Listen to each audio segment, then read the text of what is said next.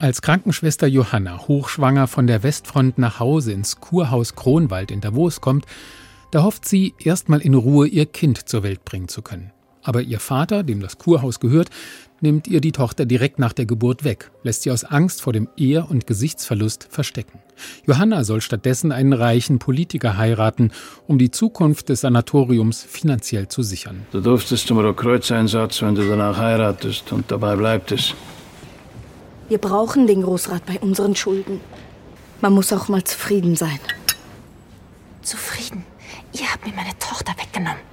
Du hast mich verraten. Du warst nicht verheiratet, als du dich mit den deutschen Soldaten eingelassen hast. Erich und ich haben uns geliebt. Johanna, dein Erich ist tot. Was nach einem tristen Kriegsfrauenschicksal aussieht, bekommt schnell eine ganz andere Wendung. Denn da, wo sich die Reichen und Einflussreichen erholen, wird allzu gerne spioniert. Agenten der Kriegsparteien belauern sich. Die deutsche Delegation setzt Johanna unter Druck, für sie zu arbeiten. Du behandelst mit dem Professor die Frau des britischen Generals, Helen Taylor.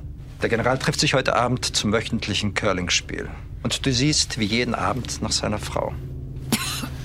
Betäube sie mit diesem Schlafmittel und geh zum Büro des Generals. Das mache ich nicht.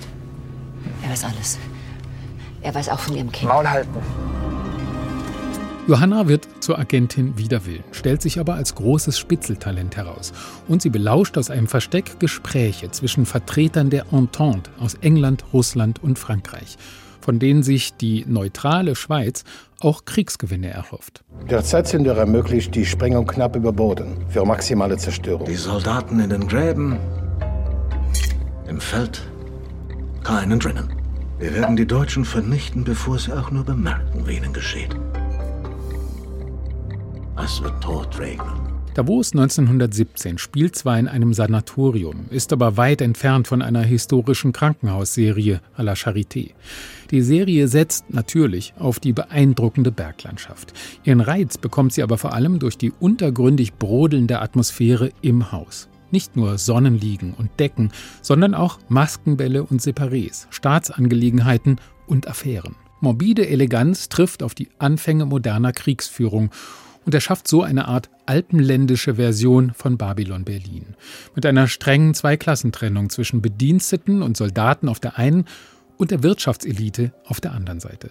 Während der Hausherr die Schweizer Neutralität zelebriert. Verehrte Gäste, an Weihnachten gibt es hier auf neutralem Boden keine Nationen. Weder Briten, Franzosen noch Deutsche, nur Christen.